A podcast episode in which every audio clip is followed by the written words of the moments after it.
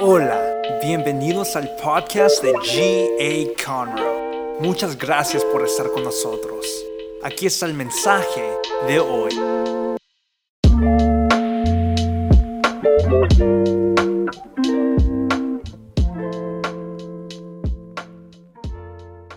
Le digo, no sé por qué me pusieron a predicar el día de mi cumpleaños, pero qué bendición tan grande poder compartir la palabra del Señor con ustedes.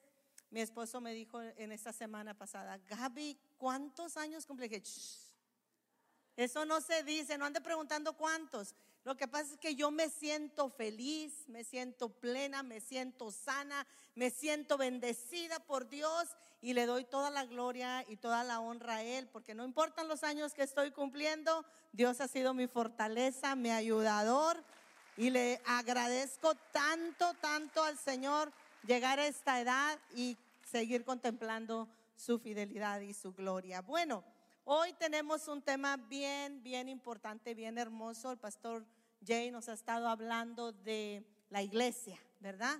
Y todos somos la iglesia. No es como gracia abundante es la iglesia, no. La iglesia en el mundo somos todos aquellos que hemos aceptado a Jesucristo como nuestro Salvador. Entonces, somos parte de la iglesia, somos la iglesia. Gracia abundante es la iglesia también. Tú eres la iglesia si has aceptado a Jesús. Y hoy vamos a estar hablando el fundamento, del fundamento que tenemos como la iglesia de Cristo. Y nuestro fundamento, el tema de hoy es que estamos construidos sobre la palabra de Dios. La iglesia está edificada, construida sobre la palabra de Dios. Y cuando hablamos de construcción, nadie de nosotros, ¿verdad? Quiere una casa que tenga un cimiento falso o nadie quiere una casa que esté mal hecha.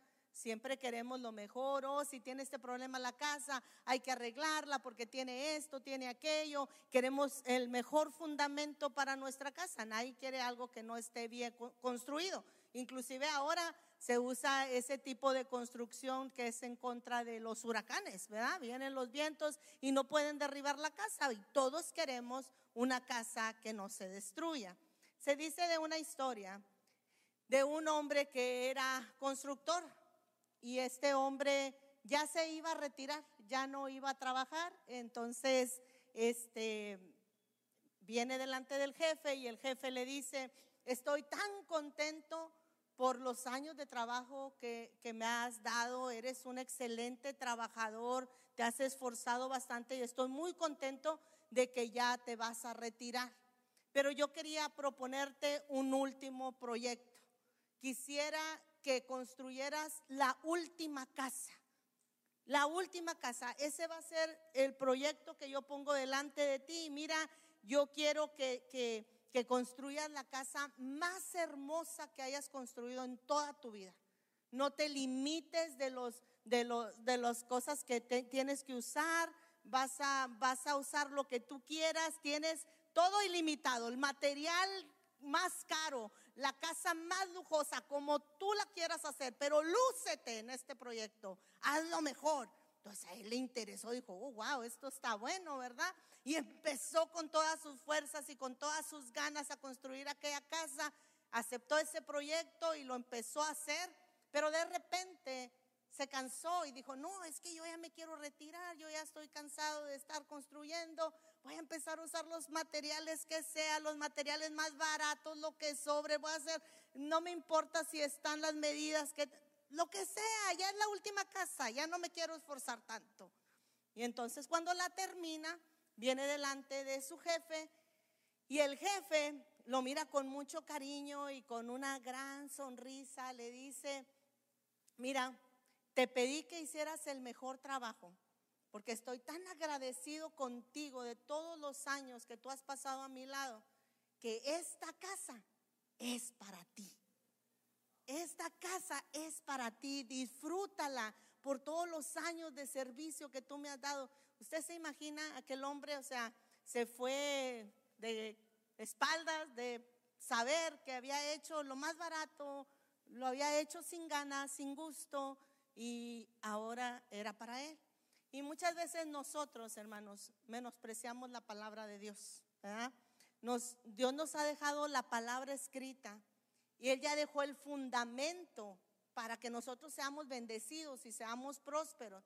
Pero muchas veces nosotros edificamos con materiales baratos. Nosotros ponemos otras cosas y fundamos nuestra vida en otras cosas que no es la palabra. Y nosotros somos la iglesia de Cristo y no nos debemos de cansar de seguir esforzándonos porque el Señor viene pronto por una iglesia sin mancha y sin arruga. Y la palabra de Dios es nuestra regla de fe y conducta. Jesús en el capítulo 7 de Mateo, del versículo 24 en adelante, nos habla de dos hombres. Dice que uno construyó su casa sobre la arena y otro construyó su casa sobre la roca. Y dice la Biblia, hablando Jesús, dice, vinieron las lluvias, el río se desbordó, vino, vino el fuerte viento y la única que se mantuvo de pie fue la casa que estaba edificada sobre la roca. El Señor quiere que nosotros edifiquemos nuestra vida en la roca. La palabra de Dios es verdad, la palabra de Dios es vida, la palabra de Dios tenemos que amarla para que nuestras vidas sean edificadas. Y hoy quiero hablarles de tres pasajes, quiero leerlos con ustedes, que si tú los entiendes, si tú los agarras, mira, no dejes que nada te distraiga, que nada, no, no tengas que salir al baño, no tengas que distraerte con nada porque estos pasajes van a cambiar tu vida. Dice la palabra del Señor, segunda de Timoteo, capítulo 3, versículos 16 y 17. Toda la escritura es inspirada por Dios y es útil para enseñar, para reprender, para corregir y para instruir en la justicia, a fin de que el siervo de Dios, todos nosotros, esté enteramente capacitado para toda buena obra. Mira lo que hace la palabra del Señor. Enseña, reprende, corrige, instruye y capacita. Fíjate todo lo que hace en nuestra vida. Te enseña, te reprende, te corrige, te instruye y te capacita. ¿Qué más queremos, hermano, para vivir una vida exitosa y bendecida? Si la palabra nos está hablando que toda la escritura es inspirada, y es útil para todas estas cosas. Y a veces chocamos con una pared y chocamos con otra buscando la respuesta, queriendo encontrar la respuesta. Y la palabra nos está diciendo, ¿quieres ser enseñado? ¿Quieres ser corregido? ¿Quieres ser instruido? ¿Quieres ser capacitado? Es la palabra la que hace todas estas cosas en nosotros. Quiero ir a otra, otro verso de la Biblia que está en segunda de Pedro, en el capítulo 1, versículo 19 en adelante. Esto ha venido a confirmarnos la palabra de los profetas, la palabra de Dios, a la cual ustedes hacen bien en prestar atención. Fíjese lo que está hablando. Como a una lámpara que brilla en un lugar oscuro. Eso es la palabra para nuestra vida. Es una lámpara que brilla en un lugar oscuro hasta que amanezca el día y salga el lucero de la mañana en sus corazones. Ante todo, tengan muy presente que ninguna profecía de la escritura surge de la interpretación particular de nadie. Fíjese lo que está diciendo. Tengan muy presente esto. No viene de Moisés, no viene de los profetas, no viene de los apóstoles, no fue, no fue, hermanos, es, eh, de interpretación humana. Dice, porque la profecía no ha tenido su origen en la voluntad humana, sino que los profetas hablaron de parte de Dios, impulsados por el Espíritu Santo. Mire qué tremenda palabra. Dios nos habla y dice que hacemos bien en prestar atención a la palabra de Dios porque es como una lámpara que brilla en un lugar oscuro. ¿Cuántos de nosotros, y a lo mejor no literalmente, pero figuradamente, hermano, nos hemos encontrado en situaciones, en momentos en que todo lo miramos oscuro? Todo. No hay salida para nosotros. Todo alrededor de nosotros es oscuro. Y dice la palabra, dice la palabra que la palabra de Dios es como una luz, es, un, es una ah, lámpara a nuestro camino. Cuando nuestro camino parece sin rumbo, la palabra es una lámpara que brilla dirigiendo nuestra vida. Y lo más hermoso de esto, mire, es que podemos confiar que la palabra es la verdad y que es completamente inspirada por Dios. Mm, ella nos está hablando y nos está diciendo, no está inspirada por los que la escribieron, sino que ellos fueron inspirados por Dios para escribir la palabra. La palabra es verdad, la palabra no se contradice. Del Antiguo Testamento al Nuevo Testamento pasaron más de 1500 años, hermano. Y todavía se respalda el Nuevo Testamento con el Antiguo Testamento. No hay equivocación en ella. No se contradice. La palabra es verdad porque viene directamente del Señor. Esta, la palabra ah, no es de la interpretación del hombre. Pablo y los autores, los profetas, no se despertaron y dijeron, ay, creo que voy a empezar a escribir la Biblia. No fue así. Ellos fueron inspirados por el Señor. Por eso nosotros tenemos que conocer la palabra, porque el que no conoce la palabra, hermanos, es llevado por cualquier viento de doctrina humana.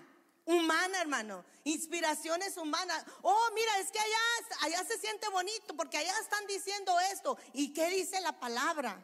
La palabra no se contradice. Si Cristo dijo que venía, Cristo va a venir porque la palabra lo está hablando, lo está diciendo. Pero si alguien humano se levanta y dice, esta mañana me siento inspirado y Cristo ya no viene, no, la palabra nunca se va a contradecir. ¿Ok? Entonces tenemos que saber la palabra para no, no ser llevados por cualquier viento de doctrina, sino saber lo que crees. Y estás plantado en la palabra del Señor y nada te va a mover porque es, estás plantado en la palabra. Y por último, quiero que leamos Hebreos capítulo 4, versículo 12. Estos son los tres versículos. Dice, Hebreos 4, 12. Y yo creo que muchos de nosotros no lo sabemos de memoria, ¿verdad? Pero dice, sin duda, la palabra de Dios es viva, eficaz y más cortante que cualquier espada de dos filos. Penetra hasta lo más profundo del alma y del espíritu, hasta la médula de los huesos y juzga los pensamientos y las intenciones del corazón. Hermanos, no hay un libro en el mundo que esté vivo como la palabra de Dios. No hay un libro en el mundo que te pueda dar vida como la palabra de Dios. Esta es nuestra base, debe ser el fundamento de nuestra vida y de nosotros como iglesia. Me encanta cómo dice la versión de las Américas. Este texto dice que la palabra del Señor penetra hasta la división del alma y del espíritu. Así dice, que la palabra del Señor penetra hasta la división del alma y del espíritu. Y cuando tú te pones a pensar eso, tenemos que saber cuál es la diferencia entre el alma y el espíritu. El alma, hermanos, es donde están las emociones y nuestros pensamientos. En el alma es donde, es donde está la capacidad de nosotros para tomar decisiones y todo lo que forma nuestro carácter. Y déjeme preguntarle, ¿cuántas veces no nos hemos metido en problemas, hermano? Por nuestras emociones y por nuestro carácter. Ese, ese, ese es el alma. Pero cuando viene la palabra de Dios a nosotros, divide lo que es el alma y lo que es el espíritu. ¿Y qué es el espíritu? El espíritu, hermanos, es el elemento que le da al hombre la habilidad de tener una relación con Dios. El espíritu de nosotros es el que anhela tener comunión con Dios, pero muchas veces el alma es la que sobresale en nosotros, las emociones, mi carácter, el coraje, yo soy así, a, mí nadie me cambia, pero cuando viene la palabra, esa tiene el poder porque está viva de transformar y de dividir lo que es el alma y lo que es el espíritu. Y de repente empiezas, quiero buscar más a Dios, quiero ir a la iglesia, quiero orar ya no pongo esas alabanzas eh, o esas canciones del mundo que le hablan al hombre que te traicionó, a la mujer que esto, que el otro. No, ahora pones alabanzas que llenan tu espíritu, que te llevan a la presencia de Dios, porque está empezando a haber una división entre el alma y el espíritu. Y es ahí cuando nosotros entendemos que la palabra está cobrando efecto en nuestra vida. Mujeres, mujeres, ¿Cuántas veces, hermanas, nos hemos, nos ha ido mal? Porque nosotras somos mucho más emocionales que los hombres. Mucho más. Y nos dejamos llevar por nuestras emociones y, sacamos a florecer nuestro carácter. Y que yo así soy y no le hablo y, y yo le hago, si me hizo, yo le hago dos veces esto. Porque es el alma. Y somos nosotras a veces mujeres las más peleoneras y las que no someten. Espero el regalo de los hombres a la salida.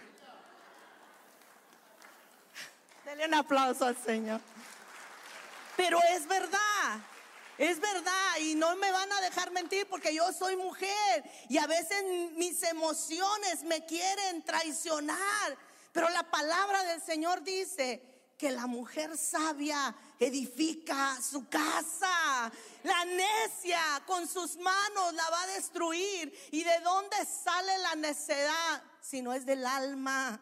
Por eso la palabra tiene que venir a hacer un efecto en nosotros. La palabra tiene que venir a darle vida a nuestro espíritu que lo hemos tenido callado por tanto tiempo. Miren lo que el diablo, hermanos, odia la palabra de Dios porque sabe que es un arma que lo va a destruir, que lo va a acabar. Odia cuando tú estás escuchando la palabra, odia cuando tú estás leyendo la palabra del Señor. Salmos 19 del versículo 7 en adelante dice, la ley del Señor es perfecta.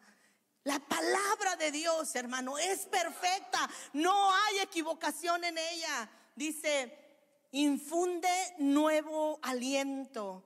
El mandato del Señor es digno de confianza, da sabiduría al sencillo. Eso me encanta, porque tú puedes ser la persona más sencilla del mundo y tú dices, eh, no tengo facilidad de palabra, no sé qué voy a decir, yo soy así tan tímida, tan tímido, pero dice que la palabra hace sabio al sencillo. Y cuando menos acuerda, ya está recitando la palabra. Y la palabra le da aliento a otro. No hables otra cosa. La palabra, hermanos, hace sabio al sencillo. Los preceptos del Señor son rectos traen alegría al corazón. No tienes que vivir en tristeza. La palabra se hace vida en ti y te da alegría.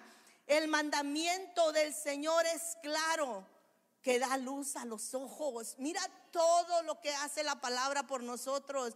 El temor del Señor es puro, permanece para siempre. Las ordenanzas del Señor son verdaderas, todas ellas son justas. La palabra del Señor es perfecta y la cultura, hermano, no cambia la Biblia sino que la Biblia cambia la cultura. La palabra de Dios trae alegría a mi vida. Sus leyes son ciertas, incluso las leyes que no me gustan. Y dice que sus juicios son justos. La decisión más importante que puedes tomar es hacer de la palabra de Dios tu máxima autoridad. Y hay dos cosas que debemos de hacer en todo lo que enfrentamos en la vida, en todo. Queremos ser exitosos y bendecidos. La palabra de Dios es primero. la palabra de Dios. Levántate en la mañana, hermano, lo primero que, que tienes que hacer es meditar en su palabra. Cuando vengan preguntas a tu vida, hermano, pregúntate qué dice la Biblia sobre esto. La palabra del Señor está viva, es, está viva y está activa. Y en ellas vamos a encontrar tres cosas. Vamos a encontrar dirección. ¿Cuánta gente camina sin dirección? Tú puedes estar, mire, a mí me encanta cuando vamos a viajar y estamos en el aeropuerto. Mi esposo se va a, hacerse lustre en los zapatos o entra a las tiendas y yo, yo aquí me siento. Y me gusta ver a la gente pasar, gente de diferentes nacionalidades, gente de diferentes colores, y me gusta ver a la gente pasar, pero muchas veces esa gente camina como zombies, hermano, sin ninguna dirección sin ninguna dirección. Y a veces nosotros decimos que somos la iglesia de Cristo, pero estamos caminando sin ninguna dirección en nuestra vida. Y la palabra del Señor trae dirección. Salmo 119, 5 dice, tu palabra es una lámpara a mis pies, es una luz en mi sendero. Trae protección. Salmo 119, 11 dice, en mi corazón atesoro tus dichos para no pecar contra ti. Trae corrección. no nos gusta la corrección, pero necesitamos corrección, hermano, porque de repente podemos empezar a alejarnos de Él. Y la Biblia tiene razón cuando nosotros estamos equivocados. No pelees con la palabra. Es así y es así y tenemos que ser transformados y corregidos por ella. La palabra del Señor tiene que ser lo primero y la palabra de Dios tiene que ser nuestro fundamento. Cuando nosotros estamos plantados en la palabra del Señor, nosotros vamos a florecer. ¿Cómo es eso? ¿Cómo es eso, pastora? Que vamos a florecer. Miren lo que dice el Salmo capítulo 1, versículo 1 en adelante. Dichoso es quien no sigue el consejo de los malvados, ni se detiene en la senda de los pecadores, ni se sienta en la reunión de los burladores. Y el versículo 2 dice, sino que en la ley del Señor, en la Biblia, en la palabra del Señor, se deleita día y noche y medita en ella es como el árbol plantado a la orilla de un río. Fíjese cómo, cómo compara el Señor a aquellos que nos deleitamos en, sus, en su palabra. Es como un árbol que está a la orilla de un río, que cuando llega su tiempo da fruto y sus hojas jamás se marchitan y todo lo que hace prosperará. Dice que no, no no solamente, no dice será feliz, dice será dichoso. Más que feliz, hermano. Y, y, ese árbol que está plantado a la orilla del río, dice que sus hojas no caen. ¿Cuánta gente hemos escuchado decir, no, en diciembre baja el trabajo, no hay trabajo? En no, si tú estás plantado en la palabra, siempre vas a ser prosperado y tus hojas no van a caer. Tienes que hacer viva la palabra en ti. Que se le acabe el trabajo a otros, a ti no se te va a acabar. A ti, aquí se cumple la palabra donde dice caerán mil y diez mil a tu diestra, pero a ti no llegará. Y la palabra se hace realidad en nosotros. La palabra, hermanos, nos ayuda en las peores batallas. En una ocasión, una muchacha en la clase de doctrina, que es mi grupo, me preguntó, pastora, ¿cómo le puedo hacer para, para que me den ganas de leer la Biblia? Porque no la entiendo o si la empiezo a leer me quedo dormida y a lo mejor muchos de ustedes están preguntando, ¿cómo le hago? Y yo le empecé a platicar. Mira, hija, Hace muchos años, cuando yo era la novia del pastor, muchos años, no nos dejaban platicar en la escuela, en el instituto donde estábamos. No, no podíamos ser novios ahí. Y él me escribía cartas, muchas cartas. Y yo anhelaba recibir sus cartas, que yo lo, lo amaba, lo amo.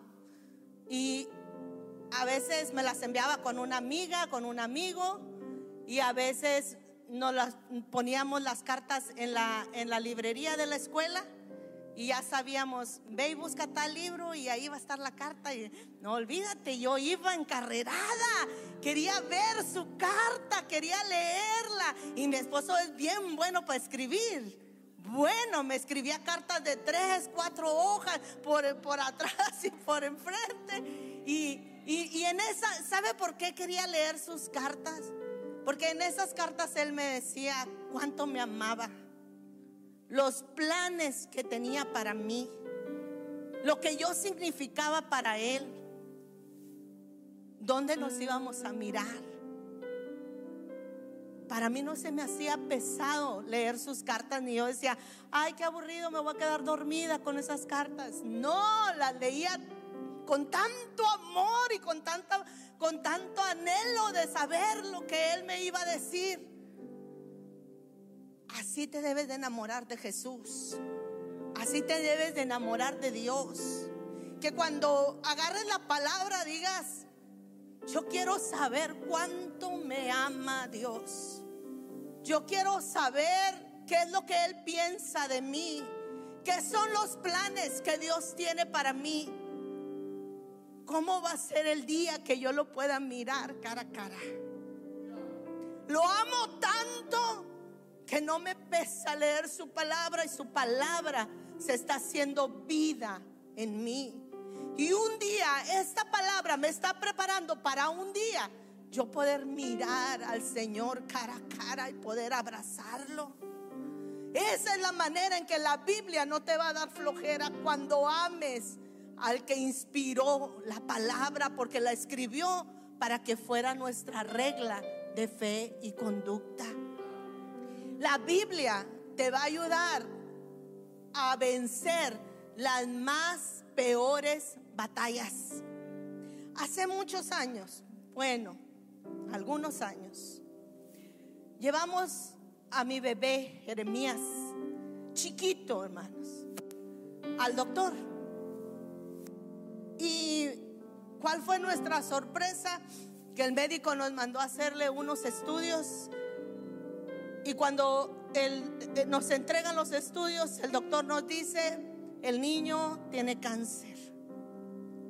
Ese fue un dolor muy fuerte para mi esposo y para mí. Era mi bebé, era, era tan inquieto, era tan risueño, era, era la luz de mis ojos. Y el doctor nos acababa de decir que, que mi hijo tenía cáncer. Pero mi familia está dirigida, el sacerdote de mi casa, que es mi esposo, está dirigida por un hombre que ama la palabra. Amanece con la palabra, come con la palabra, todo el día está recitando la palabra, la palabra, la palabra. Y cuando nos dieron esa noticia, que hermano, era una batalla tan fuerte, él salía y daba la vuelta a la casa y la vuelta, orando y recitando y escuchando la palabra y vueltas y vueltas. Y entraba a la casa y agarraba al niño y le decía, mi hijito, mi bebé, declaró la palabra sobre ti. Tú no vas a morir, tú vas a vivir para proclamar las obras del Señor. Bebé, bebé Tú vas a vivir, tú no vas a morir.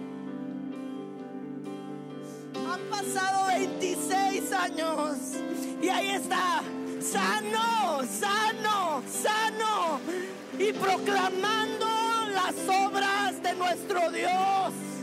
Proclamando las obras de nuestro Dios, porque la palabra es estás pasando ahora? ¿Cuál es tu batalla? Levántate y declara la palabra. La palabra se va a hacer realidad. Dios tiene muchos planes para nosotros. Dios ha escrito planes de bien para tu vida. La palabra es la que nos mantiene firme. La palabra es la que nos mantiene fuerte. Un día vamos a ver al Salvador. Él nos está esperando. Vale la pena esforzarse, iglesia. Vale la pena fundar tu vida en la roca que es la palabra. La palabra es verdad. La palabra es poder y la palabra se quiere hacer realidad en ti. Yo te voy a invitar a que te pongas de pie esta, tarde.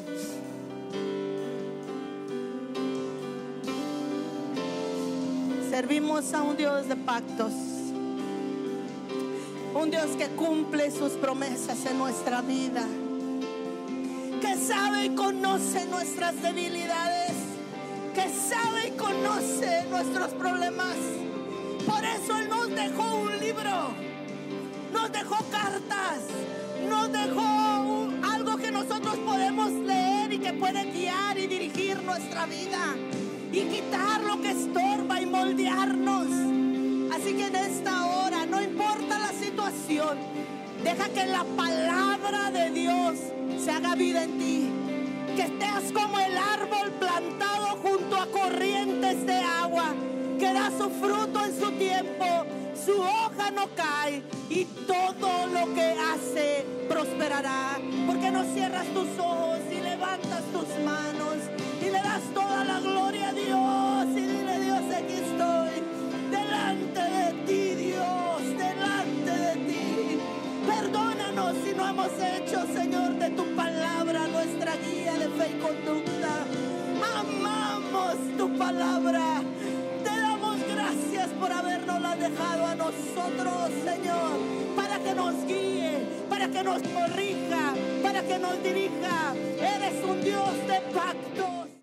Muchas gracias por escuchar. Para escuchar más de estos mensajes, asegúrate de seguirnos. Y si te gustó lo que recibiste, comparte este mensaje con uno de tus amigos. Para conectarte con nosotros, síguenos en Instagram at GA Conroe. Te amamos y sabemos que lo mejor está por venir.